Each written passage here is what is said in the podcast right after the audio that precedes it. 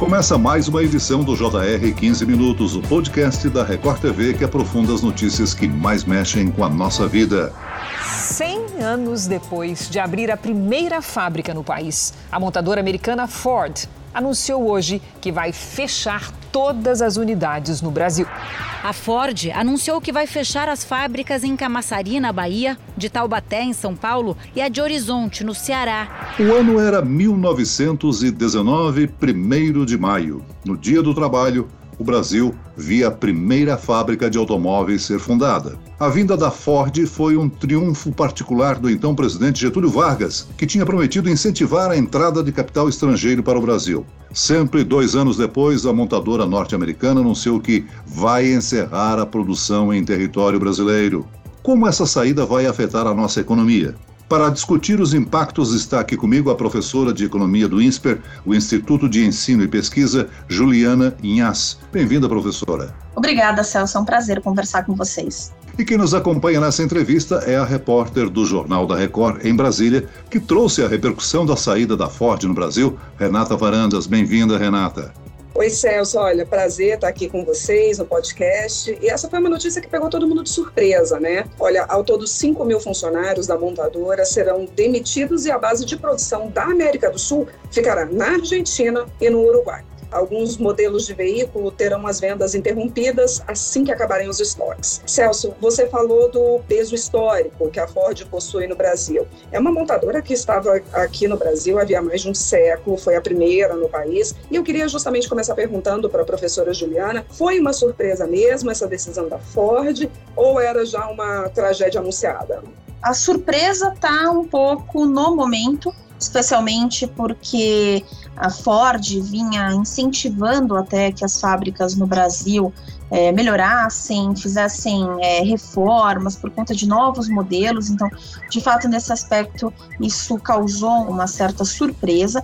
Mas se a gente for olhar a trajetória da Ford nos últimos anos, ela já andava dando sinais de que mercados como o brasileiro não eram mais o, o, foco dela. Então, nesse aspecto, acho que a gente não pode computar única e exclusivamente né, o momento a essa saída da Ford do Brasil e também não pode caracterizar como uma grande surpresa. A reestruturação da Ford já estava em curso, né? E esse momento, o que acontece no final das contas é que a situação econômica na qual a gente vive hoje favorece né, o empurra, impulsiona que essa saída aconteça justamente agora, no começo de 2021. Agora, professora, a preocupação que todos temos é saber que uma grande montadora como essa vai deixar de produzir no país. Não pode ser outra, é claro. É um sinal de que a nossa economia está desfavorável para grandes investimentos ou isso é apenas uma estratégia dessa empresa? Acho que tem um pouco de cada um dos elementos, Celso. Existe sim uma questão da estratégia da empresa. A Ford, ela sofreu muito nos últimos anos, uma concorrência muito grande de outras empresas, né, especialmente as asiáticas, que vieram com muita tecnologia e naturalmente a Ford sofreu um tanto com essa concorrência por conta do seu próprio modelo de negócios, mas tem um pouco sim do momento e do mercado brasileiro.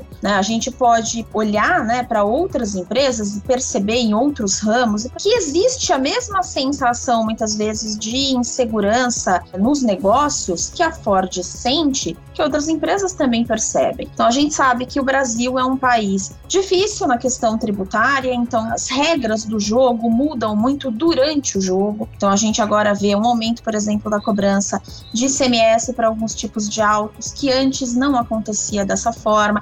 Isso muda bastante o modelo de negócios, isso muda bastante a percepção da empresa e até as projeções que essas empresas fazem. Então acho que tem um pouco das duas coisas. Tem sim uma mudança, é, uma estratégia da empresa que agora fica muito mais focada em outros tipos de produtos, não os produtos que antes eram comercializados aqui, que agora deixam de ser produzidos aqui, e para que essa comercialização aconteça só via de fato importações dos modelos que permanecerem, é, mas também tem sim uma aceleração desse processo, né, dessa, dessa mudança de estratégia, de trajetória da empresa, por conta do momento que a gente vive e dessas especificidades da economia brasileira que não são de fato tão corriqueiras é, em economias mundo afora. Professor, alguns especialistas com quem eu conversei falaram muito do custo Brasil. Que a Ford estaria saindo do Brasil por conta do tal custo do Brasil, que é mais ou menos ali aquele valor da carga tributária que é muito alta. Mas a senhora falou também antes em incertezas. É só custo Brasil ou é um grande pacote de incertezas junto com carga tributária muito alta? Eu acho que é um pacote muito mais completo e complexo do que só o custo Brasil, Renata. É óbvio que esse ambiente de negócios que a gente tem aqui na economia brasileira, que é um ambiente de negócios onde a gente tem incertezas, inclusive jurídicas, ele acaba é, prejudicando bastante as projeções que essas empresas fazem. Ninguém vai querer fazer um grande investimento numa economia como a nossa se não conseguir enxergá-la para frente e ver possibilidades de ganho, de retorno desses investimentos. Quando a gente olha um ambiente de negócios como o ambiente brasileiro, em que as regras mudam, questões fiscais, né, questões institucionais que mudam muito esse perfil, essas empresas já ficam um pouco mais desconfiadas de países como o nosso. Isso não significa que elas não investem aqui. Isso significa que para investir aqui, elas vão precisar de um grande retorno e de uma boa perspectiva de ganhos. Então, quando a gente olha é, esse custo Brasil, esse empecilho, né, essa vontade que muitas empresas têm hoje de não ficar no Brasil, nem vir e quem está aqui de ir, provavelmente ir embora, tem muito a ver com esse custo tributário que é extremamente elevado, mas também tem a ver com essa conjuntura muito mais ampla né, que leva também em consideração, é, por exemplo, é, como que a gente consegue criar políticas públicas, criar políticas econômicas, criar um ambiente institucional que consiga dar a esse empresário essa visão mais ampla para que ele consiga então enxergar qual é o tamanho do mercado consumidor que ele vai ter, como que as políticas econômicas vão fazer com que esse consumidor tenha renda. Então essas incertezas que a gente tem hoje, elas completam esse cenário no qual muitas empresas acabam vendo que de fato o Brasil não é o lugar para elas. Agora, professor Juliana, isso tudo acontece numa época em que o governo brasileiro tem aí um esforço para apresentar uma nova imagem do país, de que estamos abertos para negócios. Em contrapartida, uma empresa vai embora, mas a gente tem informação de que a alta da bolsa de valores é o capital estrangeiro que está vindo. Ou seja, investimento de longo prazo não é viável, a curto prazo é? De fato, o que a gente enxerga hoje é um como se fosse um descolamento entre o que, que é o lado real da economia, que você está chamando de investimento de longo prazo de uma forma muito correta, e o que a gente vê como investimento de curto prazo, que é esse capital que vem para cá, fica pouco tempo e vai embora. Existe de fato essa percepção de que Aparentemente, o investidor está olhando o Brasil hoje como um mercado interessante, mas para ganhos de curto prazo. Isso é ruim para a gente? Isso não necessariamente é ruim do ponto de vista financeiro, porque a gente está conseguindo atrair esse recurso, ainda que por um período curto de tempo, o que muitas vezes ajuda aí a gente a segurar os ganhos da bolsa, consegue manter o mercado relativamente aquecido. O que a gente precisa no Brasil, isso não é de hoje, isso já vem de anos. A gente precisa de investimento no lado real da economia. Então, quando a gente vê a Ford indo embora, assim como outras empresas que também já deixaram de produzir aqui, que vão deixar de manter as suas atividades aqui, a gente se preocupa porque a gente está vendo, na verdade, uma redução cada vez maior de um investimento produtivo que o Brasil carece há muito tempo. Em contrapartida, como você mencionou, esse investimento de curto prazo, esse investimento mais imediato, que não gera necessariamente capacidade produtiva tem migrado bastante para o Brasil, mas isso ainda novamente não se reverte necessariamente no investimento produtivo. Então a gente corre o risco desse capital tá vindo para cá, mas muito mais de uma forma especulativa, sem gerar necessariamente esses ganhos de médio prazo e longo prazo, que é o que a gente gostaria de ver. Agora, professora, o governo federal já concedeu bilhões de incentivos tributários para a indústria automobilística e os governos estaduais até incentivos fiscais. Foi uma boa estratégia ao longo dos anos? Celso, é uma boa estratégia, mas a gente também tem que entender um pouco qual é o lado do setor produtivo dentro dessa história. Né? O governo incentivou bastante porque ele entendia que os seus incentivos, e naquele momento os incentivos de fato eh, se refletiam em abrir mão de arrecadação, para que essas empresas pudessem ter operações mais vantajosas, mais lucrativas e que pudessem crescer. O grande problema é que nem toda empresa aproveitou esse benefício para conseguir fazer a lição de casa. É, o governo não estava dando incentivos para que essas empresas apenas lucrassem mais. Ele estava dando incentivos para que essas empresas, dentro desse maior retorno, desse lucro maior, se sentissem cada vez mais estimuladas a produzir de uma forma melhor dentro da economia. Então, muita empresa não entendeu esse sinal. Então, os incentivos foram importantes, mas provavelmente a forma como eles foram entendidos pelas empresas não necessariamente foi aquela que o governo esperava.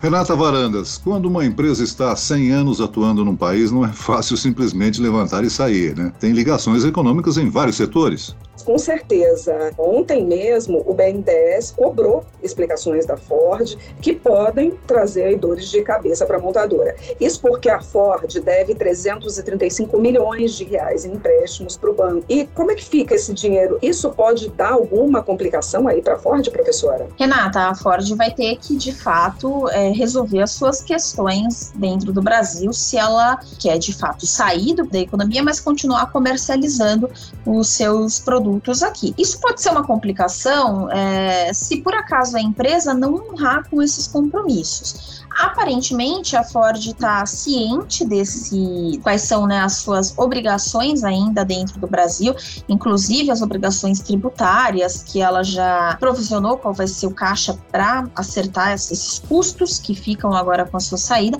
Mas é óbvio, ela vai precisar de alguma forma pagar o que ela deve e os credores precisam de fato, em última instância, precisa receber isso. Ela não vai poder sair como se estivesse tudo bem, é, deixando de fato um grande passivo por aqui. A pergunta é como é que vão ser negociados, provavelmente, os termos para que é, esses pagamentos aconteçam. Porque, naturalmente, a empresa vai alegar que agora tem um capital muito menor, que tem uma outra situação diferente daquela na qual tinha quando contraiu os empréstimos. Então, os empréstimos vão ter que ser, é, de alguma forma, quitados. A pergunta é como isso vai acontecer, quais vão ser as condições. Isso é o que a gente ainda não, não tem grandes respostas. Professora, a notícia pegou o governo provavelmente de surpresa, né? Nós temos aí 5 mil pessoas desempregadas em breve. O governo poderia ter feito alguma coisa?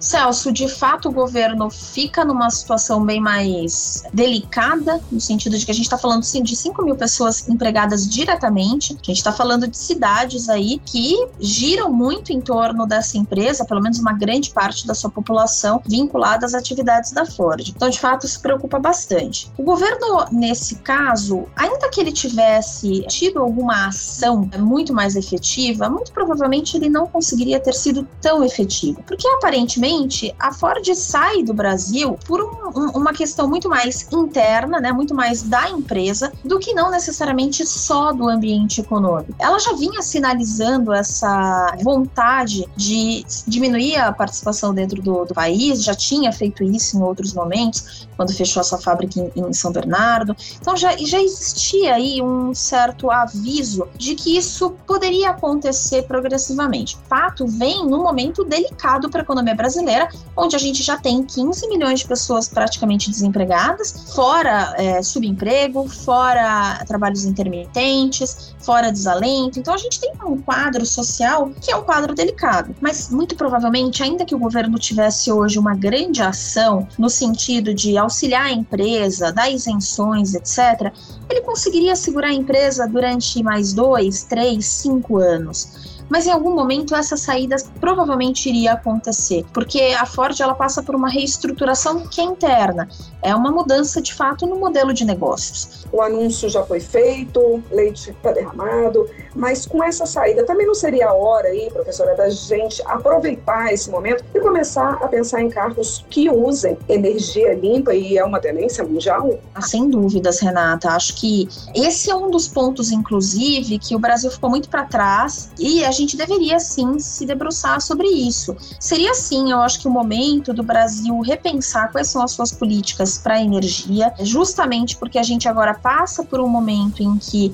as reestruturações são necessárias necessárias, elas são fundamentais para que a economia fique cada vez mais alinhada, para que essa volta ao que vai ser aí esse novo normal possa acontecer de uma forma onde a gente consiga de alguma maneira tirar até benefícios, né? Então, acho que seria assim o momento de se pensar, aproveitar, né, um mercado onde você fica com produções, com produtoras, né, que são de alta tecnologia, que tem tecnologia para fazer isso, para pensar de fato qual é o, o modelo desse tipo de produto que o Brasil quer ter, é, visando 2030, 2040, né? não importa que o horizonte ainda é longo, mas a gente de fato precisa começar a mudança de agora para que as empresas que ficam consigam entender qual é o tom da produção que nós queremos para os autos daqui para frente. Muito bem, nós chegamos ao fim desta edição do 15 Minutos. Eu quero agradecer a participação dos esclarecimentos da professora de Economia do INSPER, Juliana Inhas. Obrigado, professora.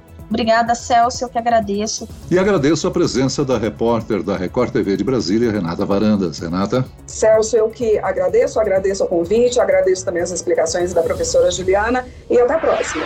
Esse podcast contou com a produção de Homero Augusto e dos estagiários David Bezerra e Larissa Silva, sonoplastia de Pedro Angeli. E eu, Celso Freitas, te aguardo no próximo episódio. Até amanhã.